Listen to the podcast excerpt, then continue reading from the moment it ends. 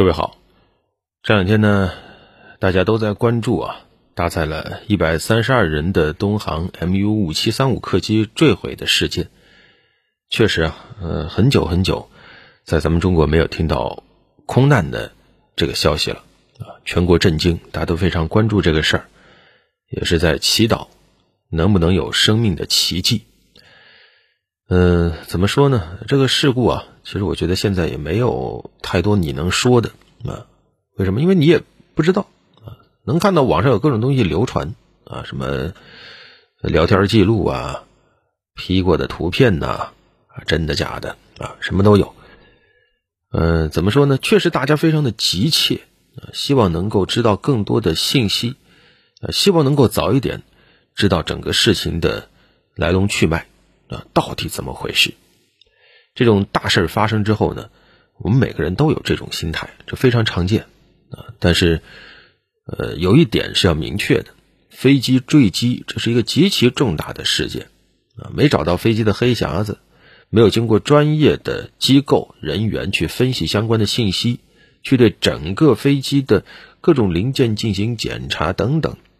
目前，即使是有些专业人士的分析，他们也都说了，那只是很片面的一种推测，甚至还有很多那只是停留在猜测啊，那这个真实性是可想而知的。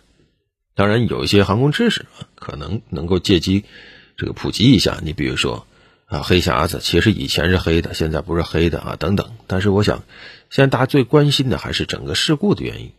那在这个时候，其实我觉得是不太适合再进一步的去。传播相关的一些传闻啊，有的说的就是有鼻子有眼的，你比如说说东航这几年压缩飞机的维修费用等等，但很快啊，东航就回应传闻不实啊，说明太多的消息你现在是没有办法去验证的啊。那么在这个时候你怎么去下结论呢？啊，更别说还有一些就是怎么说良心被狗吃了的一些商家，居然还借此营销，这个。就是要严打，呃，是要受到世人唾弃啊！很欣慰能看到部分社交平台，包括微博呀、抖音呀等等啊，行动起来了，对于相关的一些不良的账号也做了处理啊！这一切其实就是还是说明刚才一件事情，就整个现在围绕这个事儿信息太杂，甚至说可以有些添乱。现在依然还是搜救的关头，很多东西你不是一时半会儿马上就能搜得出来的。那么重的飞机，从那么高的地方，那么快的速度，高速的坠落，那很多地方，你像当年埃航就是，那有些东西它能埋到地下十几米啊，它把整个地打得极软。我记得当时黑匣子好像就是地下十几米找到的，所以现在眼下关头就是不添乱啊，不要去过度的揣测，也不要着急马上就去解读，这实际上代表什么？是一种宝贵的克制避免。整个事情的走向走偏，还有一点很关键是什么？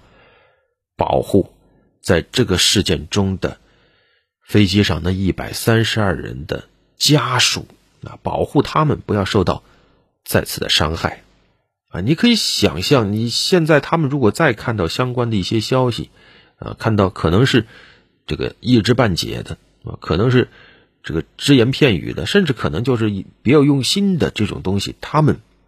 会是什么心情啊？在这个时候最受伤的就是他们啊！我们不应该再去刺激他们啊！要将心比心，要有同情心，而且还要有耐心啊！因为参照以往的类似的一些事件啊，调查过程它是一个很长的过程。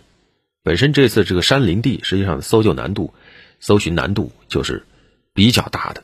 到底什么时候能有初步进展？什么时候能有？